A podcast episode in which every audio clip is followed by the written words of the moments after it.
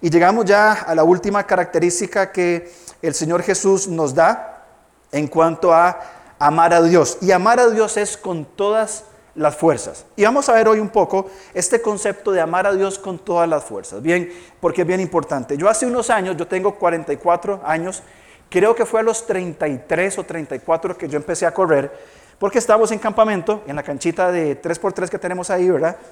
Y yo corrí una cancha y ya no daba más, quedé fundido. Yo dije, no, no es posible, con mis 86 kilos de aquel momento, con 33 años, diga, yo puedo estar así. Así que empecé a correr, ¿verdad? Por vergüenza, fue la motivación. Pero con el tiempo me comenzó a gustar y llevo 10 años corriendo, ¿verdad? En mi mente, así me veo yo. Así me veo yo. Para quien no conocen a este hombre, es el hombre más veloz del mundo en este momento. Él corrió 42 kilómetros, 195 metros en una hora 59 minutos. 42 kilómetros en una hora 59. Este récord no es válido mundialmente porque corrió con condiciones especiales. Pero después corrió otra y se enojó y lo hizo en 2 minutos 2 en, en Berlín. ¿Verdad? 3 minutos de diferencia.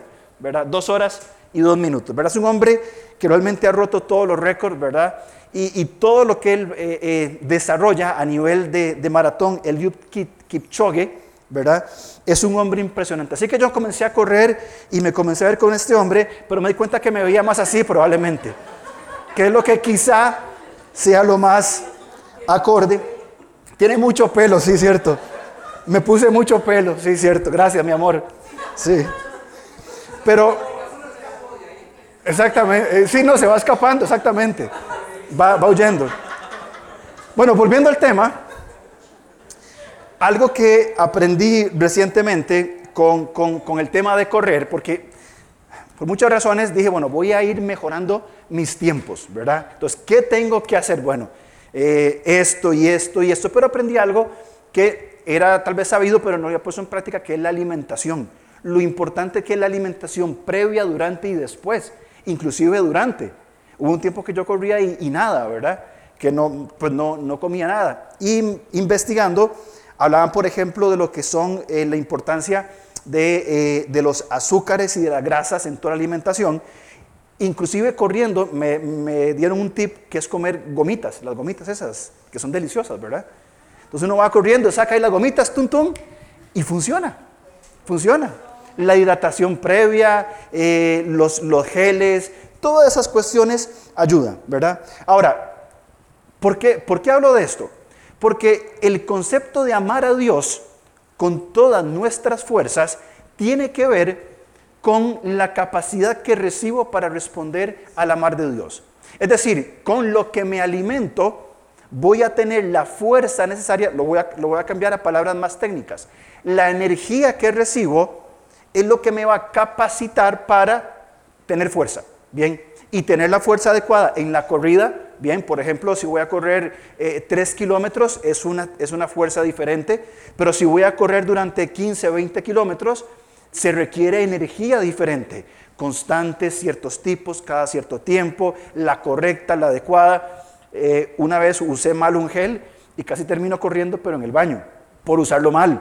Bien, Ahí están las formas en que tienen que usarlas. Y nosotros como creyentes es muy importante que aprendamos a, tener la, aprender la importancia de la alimentación para tener la fuerza necesaria para el ejercicio. Eso fue lo que aprendí. Ahora, en nuestra vida, bien, llegamos a este principio de no alimentarnos correctamente, no tendremos las fuerzas necesarias. Sucede con nuestro físico, ¿cierto? Si una mañana nos vamos rápido sin desayunar y entramos en carreras, en un momento del día vamos a sentir que nos falta algo, ¿verdad? Y tenemos que alimentarnos para tener las fuerzas. De no tener la energía necesaria y adecuada, no habrá fuerza para moverse. Eso es algo lógico. Ahora, quiero hacer un recorrido por varios versículos y lo voy a hacer muy rápido porque no es el punto del mensaje, pero sí quiero que asociemos estos conceptos. Vean por favor estos pasajes conmigo que están ahí. Vamos a Efesios 1.19 porque es muy interesante que en la Biblia este concepto de energía y fuerza está asociado. Es decir, con la energía que recibo me puedo desarrollar. En Efesios capítulo 1, Pablo comienza a escribir al inicio de su carta y fíjense lo que él dice en este pasaje. Dice 1.19. Dice, ¿y cuál la supereminente grandeza de su poder? Esta palabra poder es la misma palabra de la cual se origina la palabra dinamita. En el griego la palabra dunamis o dinamis, bien, que tiene que ver con algo dinámico, con algo que se mueve, con una fuerza que se desarrolla. Y Pablo dice eh, en el 19, ¿y cuál la supereminente grandeza de su poder?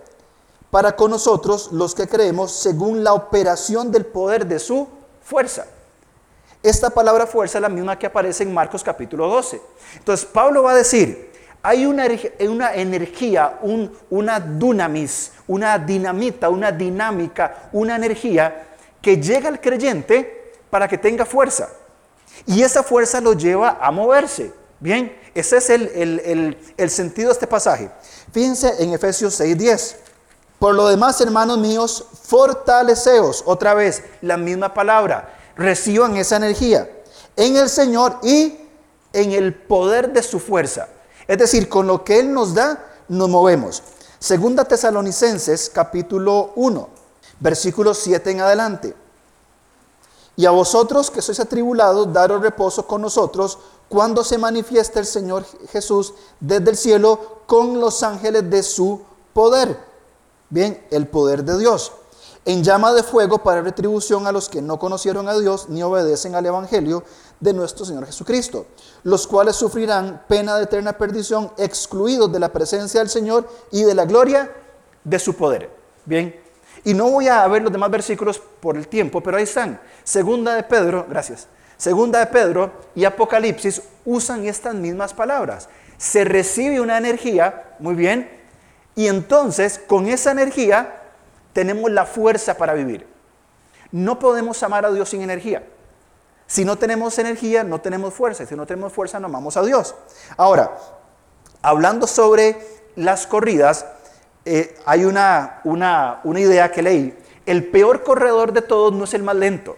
A veces ustedes dicen, bueno, el peor corredor es el que, el que va ahí, ¿verdad? Dando los pasitos en, en trencito. Pero termina. Dicen que el peor corredor es el que no se alimenta bien, porque no va a tener la sagacidad de recibir la energía bien para tener la fuerza.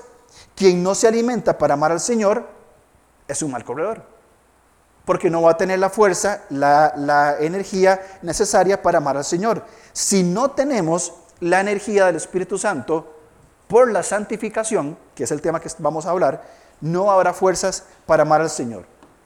Bien, y es, esto nos incapacita, nos, nos limita a nosotros de amar al Señor.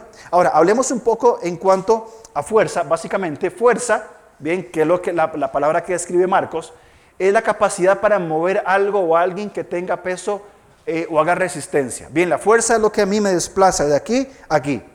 Hay músculo, hay fuerza en los músculos, entonces hay, hay, hay un movimiento. Pero hay también energía que es la capacidad que reciben los músculos, bien, eh, que tiene un sistema para realizar un trabajo. Esta energía que acumulada, porque los ejercitamos, porque nos alimentamos, nos lleva a movernos. Ahora, Marcos, en el capítulo 12, y podemos ir a Marcos para volver a leer el, pasaje en Marcos, para acordar lo que Jesús nos ha dicho, Marcos 12, versículo 28 en adelante, leemos el 30 particularmente, y amarás al Señor tu Dios con todo tu corazón, con toda tu alma, con toda tu mente y con todas tus fuerzas. Es el apelo que hace el Señor. A mí me tocó hablar sobre el corazón y sobre la mente. Hablamos del corazón como el centro de control de la vida. Hablamos de la mente como el sistema lógico de pensamiento. Nuestro hermano Erwin habló sobre el alma, ese desarrollo de las emociones. Bien.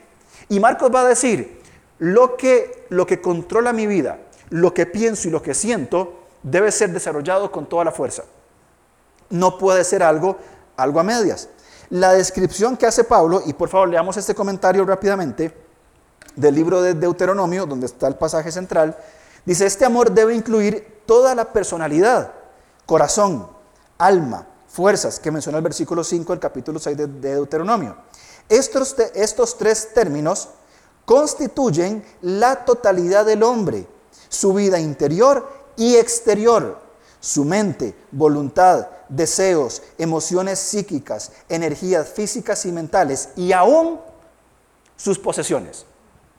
Es decir, cuando Jesús le dice a este escriba, amarás al Señor tu Dios con toda tu mente, con toda, eh, con toda tu vida, con todo tu sistema de pensamiento, con todas tus emociones. Es más, amarlo con todo lo que uno tiene. Por eso lo que tenemos no es nuestro, es del Señor. Y no solamente lo entendemos porque Él nos lo ha dado para administrarlo, sino que también es parte en cómo yo respondo al amor de Dios. ¿Se acuerdan lo que le dijo Dios a Moisés cuando lo, mandó a sacar al pueblo? ¿Qué tienes en tu mano? ¿Y qué dijo Moisés? De nada, solo tengo un, un, garrote, aquí nada más un palo, nada más, no tengo otra cosa.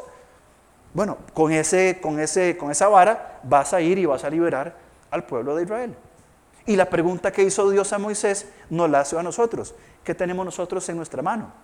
Dice, Señor, tengo un poquito de tiempo, tengo algo aquí. Bueno, con eso podemos amar al Señor o necesitamos más bien amar al Señor. Entonces, cuando hablamos de amar al Señor, con todo nuestro celo hablamos de esto, con toda la fuerza. ¿Qué fuerza? Espiritual, por supuesto, bien, con todo lo que implica nuestro espíritu, ya vamos a ver rápidamente qué es el espíritu o recordar, con nuestras emociones, fuerza emocional, y vamos a hablar un poco al final de la necesaria administración de nuestras emociones bajo el Espíritu Santo, bien, y por supuesto también con qué? Con el cuerpo, con la parte física. Es un todo. Ahora, recalquemos algo que yo creo que al menos en nuestro grupo se habló cuando Erwin enseñó, en nuestro grupo se habló muchísimo sobre que Dios sabe que somos humanos, que estamos en, un cuerpo, y la importancia de las emociones en nuestro desarrollo. Bien, y una de las conclusiones fue, no podemos separar estas cosas. No podemos decir el espíritu por aquí, las emociones por aquí y el cuerpo por aquí, este es malo, este es más o menos, este es bueno. No podemos. Porque estos tres elementos forman una persona, un ser integral como somos nosotros. Y la Biblia nos manda y nos enseña a cuidar cada uno de esos aspectos, amar a Dios desde cada uno de esos aspectos, bien, con lo que tenemos. Mucho, poco, más o menos, bien, es la fuerza que le ponemos nosotros a ese trabajo. Entonces, amar a Dios con nuestra mente, alma y cuerpo debe ser en espíritu, alma y cuerpo. Muy bien, y ya vamos a, a ver un poco sobre esto, sobre ese concepto. Ahora, Quiero que vayamos a un pasaje, pero antes de eso, que pensemos en algo. Bien, es esto. Para entrar en este proceso de amar a Dios con nuestras fuerzas, bien, eh, necesitamos entrar en un concepto muy importante, un proceso de santificación progresiva. ¿A qué nos referimos con santificación progresiva? Un día, en mi caso, en julio de 1993, yo tenía 15 años, yo conocí a Cristo como Salvador. Esa noche, una noche de viernes, después de mejenguear, aquí en el Parque de Sauces, fuimos con un amigo, estaba su pastor, nos predicó el Evangelio y yo lo que entendí fue que era un pecador y que Cristo me, me salvaba. Listo, no entendía nada más. Con todos los vicios que podía tener, todos los pecados que podía tener, el Señor me salvó. Y a partir de ese momento comenzó un caminar, un proceso, algo progresivo, que después de 30 años de estar en el Señor, hoy estoy aquí. No perfecto, con pecados, con falencias, con deficiencias, pero diferente a aquel muchachito de 15 años. Ha habido un proceso de santificación que debería seguir desarrollándose hasta cuándo? Hasta que Cristo venga por nosotros o que partamos de este mundo. Porque en ese momento, según las escrituras, seremos perfectos, sin pecado, sin dolor, sin enfermedad, sin tristezas, sin agonías, perfectos para siempre y por siempre. Y esa es la bendita esperanza que tenemos. Pero mientras tanto, los años que el Señor nos permita vivir, sean algunos pocos o sean muchísimos, es necesario que voluntariamente entremos en este proceso de santificación. Y el proceso de santificación no significa que soy perfecto. Si alguien cree que yo por ser pastor soy perfecto, está muy equivocado, muy equivocado porque soy un ser humano que va en un proceso de santificación igual a cualquier persona. Entonces, el llamado es este, entrar en estos procesos. ¿Qué implica esto? Santificación o ser santo significa apartarme del pecado y apartarme para Dios. Es un doble movimiento. Mientras voy renunciando al pecado, bien, voy acercándome más al Señor a través, como ya hemos hablado, con un cambio de de mentalidad. Por favor, acompáñenme a Primera Tesalonicenses y vamos a quedarnos el resto del tiempo. En Primera Tesalonicenses capítulo 5 es una carta muy interesante. La, iglesia en Tesalónica es una iglesia pequeña, no es una, no es una mega iglesia, es una iglesia pobre, bien, estaban dando de lo poco que tenían. Es una iglesia donde eh, se hablaba, había mucha preocupación sobre qué pasaba con los que habían muerto sin Cristo y Pablo va a atender a, esas preguntas. Pablo la, funda probablemente en, tres, en, tres semanas, en dos semanas.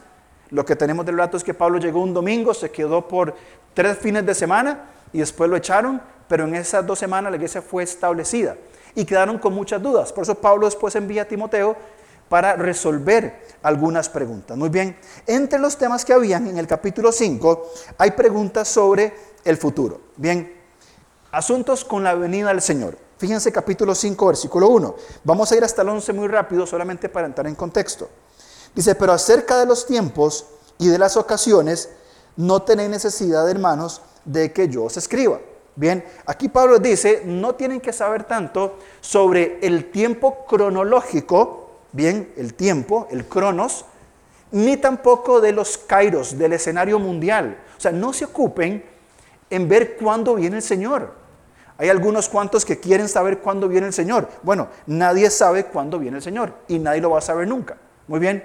Entonces, Pablo dice, no se ocupen en cosas que no son relevantes en cuanto a la venida del Señor. No sabemos cuándo ni nada de esto.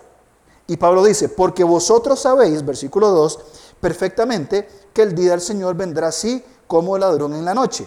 ¿Cómo viene un ladrón en la noche? Inesperadamente. Bien, no, no se anuncia. Él no dice, bueno, voy a robar su casa hoy en la noche para que me espere. Él simplemente viene y entra y ya está.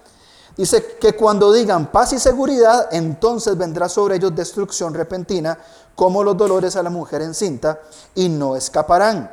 Más vosotros, en el versículo 4, eh, entra eh, Pablo a llamar la atención a los tesalonicenses, no estáis en tinieblas para que aquel día os sorprenda como ladrón, porque todos vosotros sois hijos de luz e hijos del día. No somos de la noche ni de las tinieblas. Por tanto, entonces, Pablo exhorta, no se ocupen en ver cuándo viene el Señor. No, no estén atentos a ver de las profecías de Nostradamus o las del pulpo Paul o quien quieran seguir ustedes, ¿verdad? No se fijen en cuándo va a ser. Entonces, ¿en qué tenemos que estar atentos? Si el Señor viene, ¿en qué tenemos que concentrarnos? Versículo 6.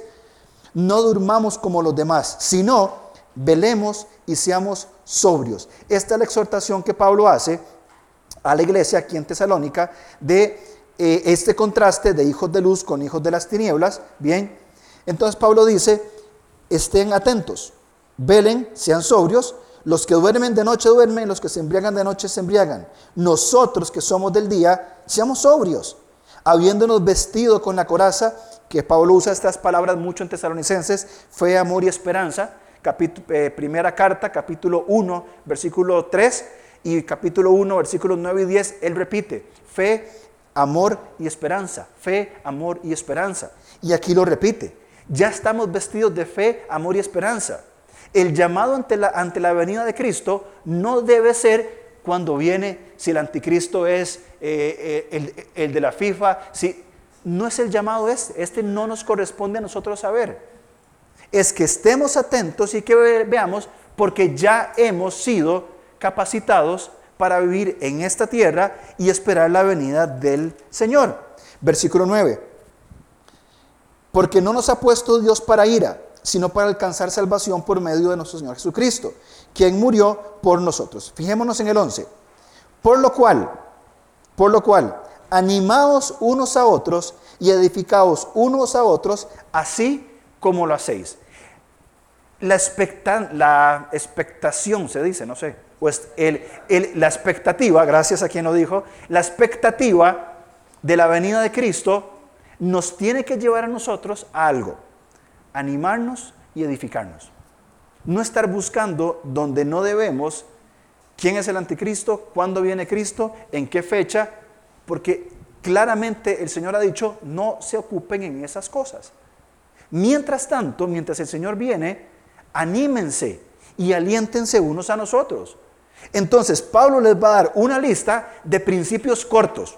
Yo imagino a Pablo diciéndoles, hagan esto, esto, esto, esto, puntualmente. Leámoslos del 12 hasta el 22.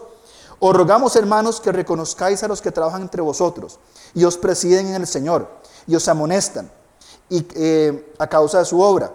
Tened paz entre vosotros. Bien, habla en cuanto al liderazgo. 14. Os rogamos, hermanos, que amonestéis a los ociosos, alentéis a los de poco ánimo, sostengáis a los débiles, que seáis pacientes para con todos. Esta es la actitud ante la venida de Cristo. No estar buscando donde no se tiene que buscar. Mirad que ninguno pague a otro mal por mal. Antes seguid siempre lo bueno unos para con otros y para con todos. Y aquí viene esa lista de principios cortos y prácticos. Al punto. ¿Qué dice Pablo en el 16? Estad siempre gozosos, orad sin cesar, dad gracias en todo, porque esta es la voluntad de Dios para con vosotros en Cristo Jesús. No apaguéis el espíritu, no menospreciéis las escrituras, examinadlo todo, retened lo bueno, absteneos de toda especie de mal. Corto, rápido, puntual. Esa es la expectativa que debemos tener nosotros entonces ante la venida del Señor.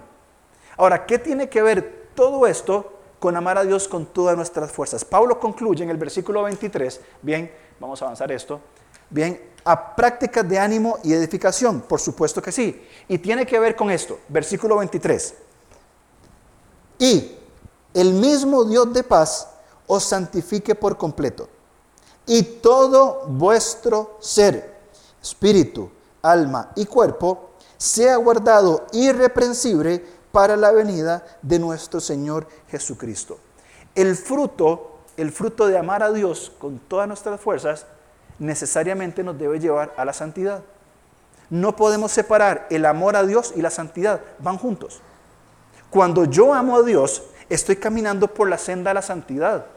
Y el apelo de Pablo a decir, estamos en un mundo caído, quebrantado, con pecado, basta con ver lo que pasa en el mundo, para darnos cuenta de la maldad que hay y como la iglesia, llamados a hacer luz, estamos puestos en una posición de alumbrar dentro de la comunidad y fuera de la comunidad.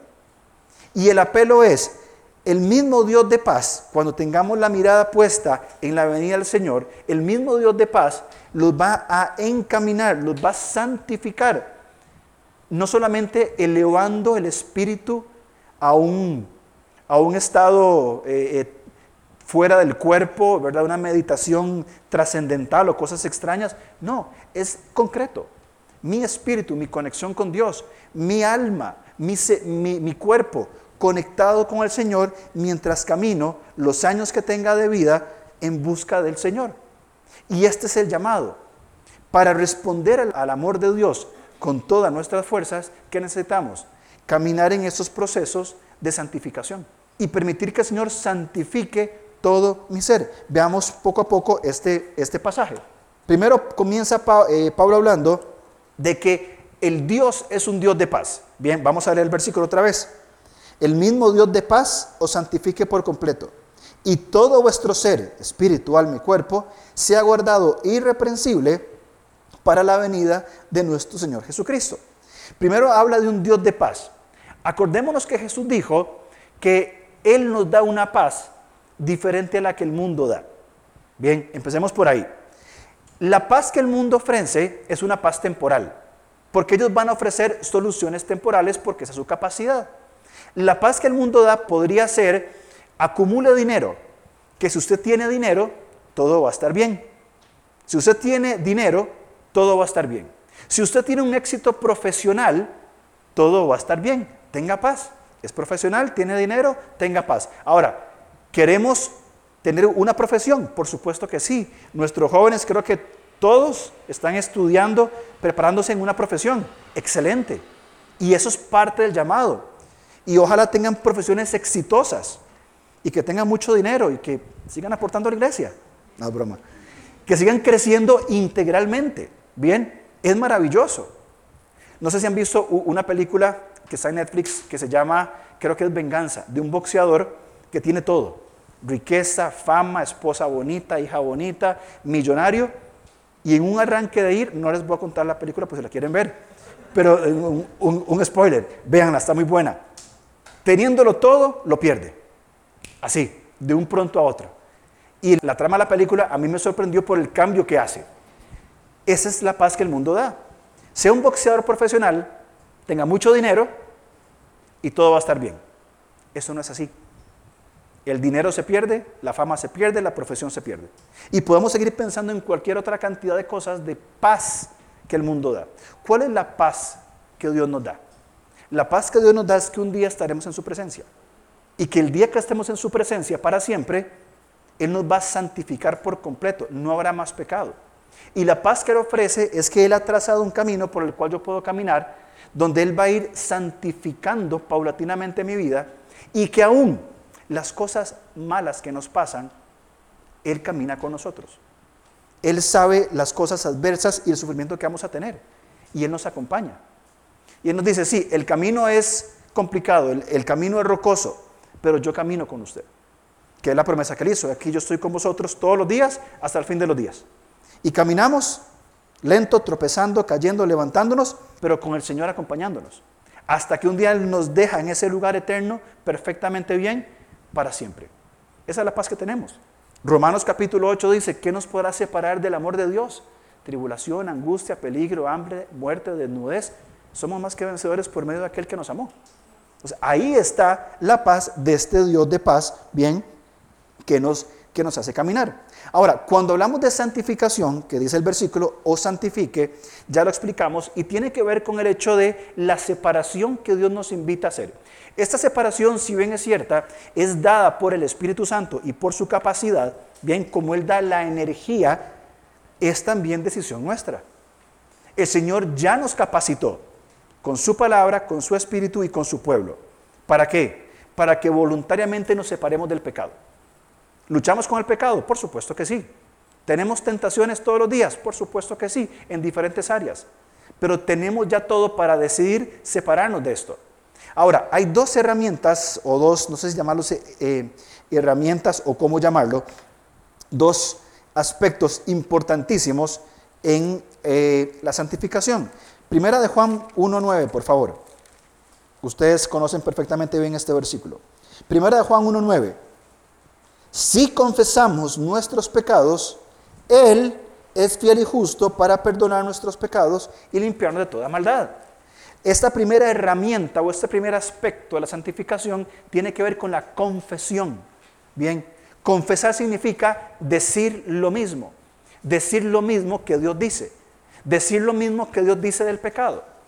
Cuando entramos en este proceso de santificación, buscando que Él nos vaya puliendo cada día más y respondemos con toda nuestra fuerza a Dios, bien, vamos a decir del pecado lo mismo que Dios dice del pecado. Señor, pequé, Tuve pensamientos inmorales, robé, mentí, engañé, murmuré, lo que sea. Y tu palabra dice que eso es pecado por esto. Y puntualmente confesamos y pedimos perdón. Y la promesa de Juan, ¿cuál es? Él nos va a perdonar y nos va a limpiar del pecado. Tenemos que ser conscientes que el pecado debe ser confesado. Ahora, en un segundo aspecto, después de que el pecado es confesado, entramos en un proceso maravilloso. Fíjense por favor conmigo, 2 Corintios 7:9, que es un proceso tan largo o tan corto como podamos imaginarnos. 2 Corintios 7:9, Pablo escribe y dice, ahora me gozo porque hayáis sido contristados, es decir, entristecidos.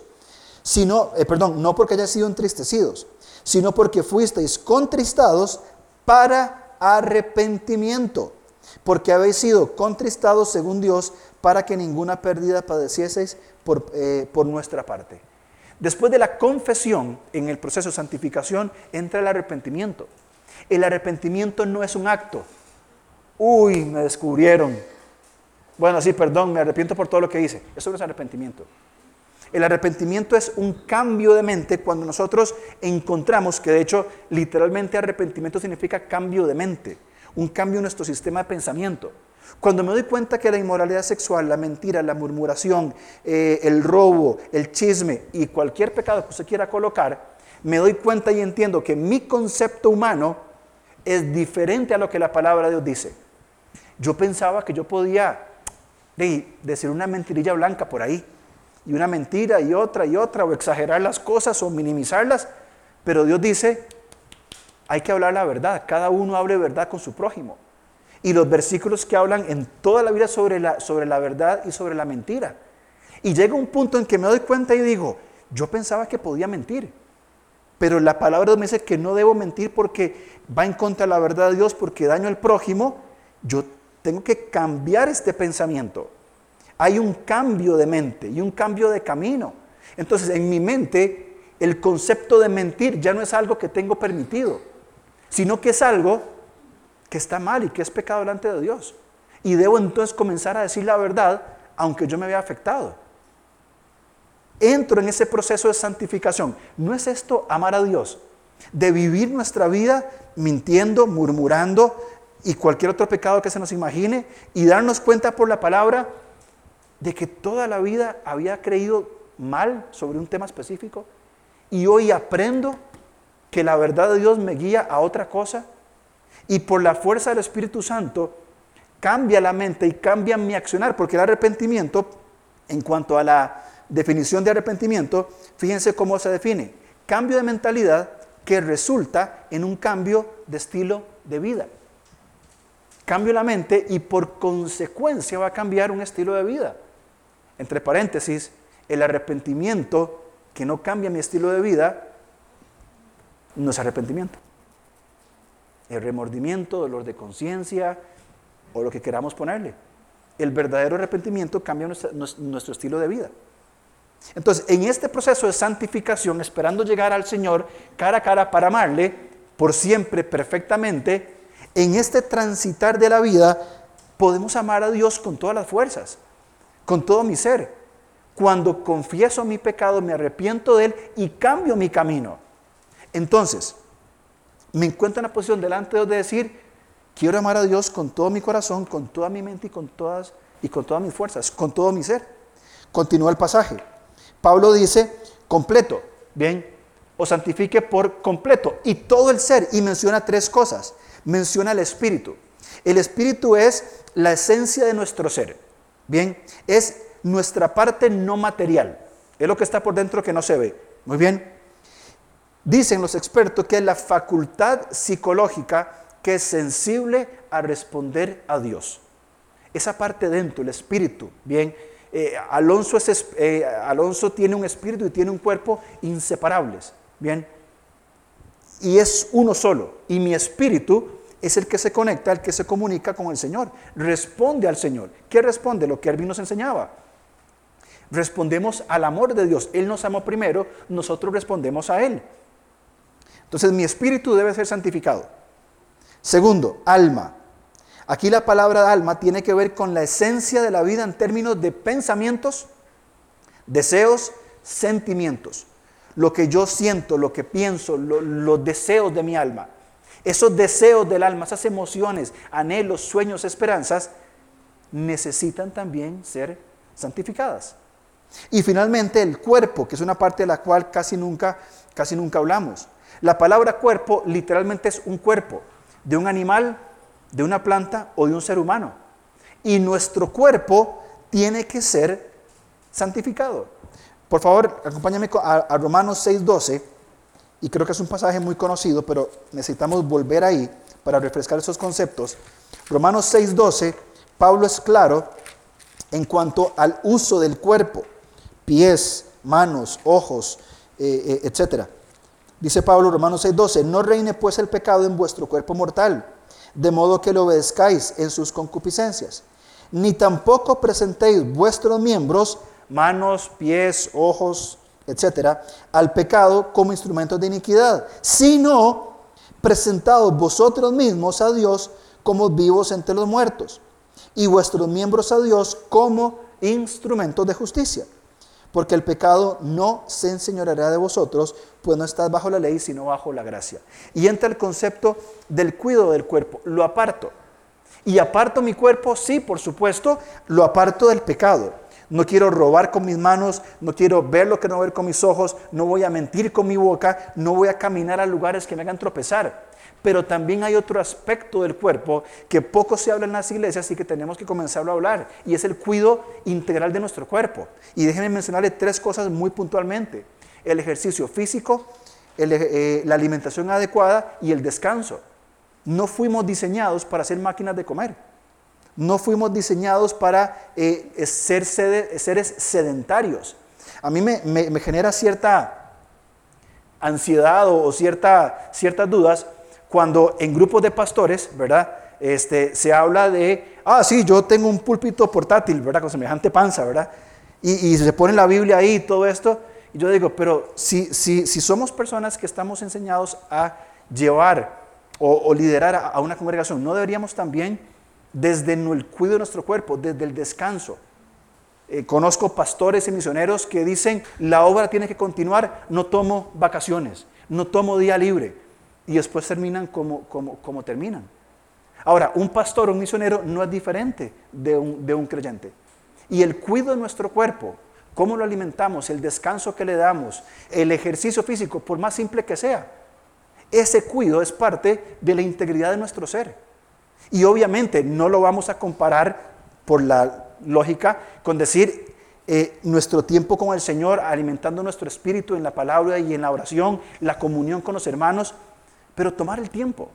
O siquiera considerar cómo nosotros somos administradores de esta parte de mí que Dios me dio, en la cual debemos ser diligentes. No perfectos, no, no entrar en la moda fitness que hay ahora, ¿verdad? Que todo el mundo, no, no hablo de eso. Hablo de la administración correcta de algo que Dios nos dio para servirle a Él, para glorificarle a Él. Porque si el cuerpo no descansa, no tiene fuerzas para amar a Dios. Vamos a andar dormidos, eh, atontados. Entonces es importante hacer esta salvedad en, esta, en este desarrollo de lo que el Señor dice, todo vuestro ser, espiritual, mi cuerpo, desde apartarme del pecado, y hablemos del pecado más complicado a nivel del cuerpo como la fornicación o el adulterio, desde separarme de esas prácticas pecaminosas, de las relaciones sexuales fuera del matrimonio, hasta, hasta cuidar cómo nos alimentamos, es parte del proceso de santificación. No podemos separar una cosa de la otra. Pablo dice entonces, terminando ya este versículo, que todo el ser sea guardado irreprensible. Irreprensible no quiere decir eh, perfecto, quiere decir sin culpa. Quiere decir de que no hay nada de lo cual podamos atacar o podamos culpar a alguien. Es el ejemplo que siempre se usa de una puerta que no tiene llavín. Una puerta que se pone, se cierra, pero no tiene llavín. ¿Cómo la abre? ¿De dónde la agarra? ¿Cómo hace? No lo hay. El llamado a la santificación tiene que ver con, con esa idea de que es, no tienen de dónde agarrarnos, no porque, no porque seamos sin pecado, sino porque no hay culpas que arrastramos, porque no hay de dónde agarrarnos por conductas inapropiadas. Tiene que ver con el hecho de ser irreprensibles. Termina Pablo hablando de la venida de Cristo. Esta venida tiene que ver con la llegada corporal de Cristo sobre la tierra. Zacarías capítulo 14, versículos 3 y 4, y lo puede comparar con Hechos 1, 11 al 12, dice que Jesús se fue del monte de los olivos, Hechos 1, 11 y 12, y que Él volverá, Zacarías 14, 3 y 4, Él volverá y pondrá sus pies en el monte de los olivos, y Él se quedará gobernando por siempre y para siempre. Por siempre y para siempre gobernando presencialmente, Jesús con un cuerpo gobernando, bien, por siempre y para siempre. Hasta ese momento es que nosotros vamos a estar o vamos a ser hechos perfectos. Entonces, el ser santificados, el tomar nosotros nuestro espíritu, nuestras emociones y nuestro cuerpo y decir, Señor, lo que tengo, este cuerpo, estas emociones, este espíritu, voy a dedicar todas las fuerzas que tengo para amarte. Erwin leía el Salmo 128 ahora y hablaba de un concepto muy importante de que Cristo no vino para cambiar estructuras, vino a cambiar individuos, familias y comunidades. Por supuesto que sí.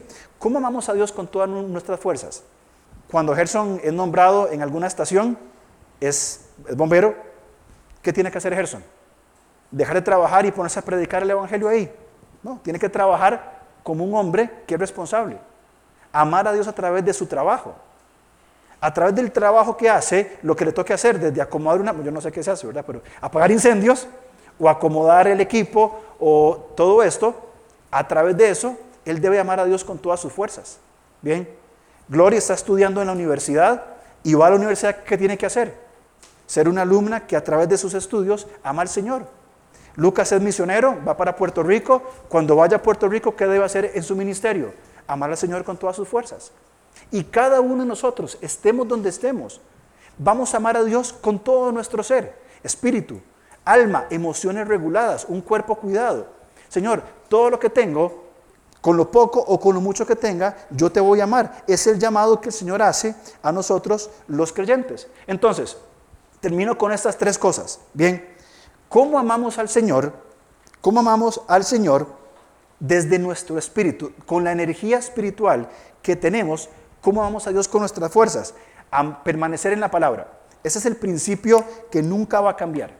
Si usted y yo no permanecemos en la palabra de Dios día con día, si no venimos a ella para escuchar la voz de nuestro Padre que nos alienta, no tendremos energía y por tanto no habrá fuerza para amarle. Segundo, la constancia en la oración. Si usted y yo no somos personas que estamos, como dice Tesalonicenses, orando sin cesar, y no quiero decir que se ponga de rodillas donde esté, no, constantemente.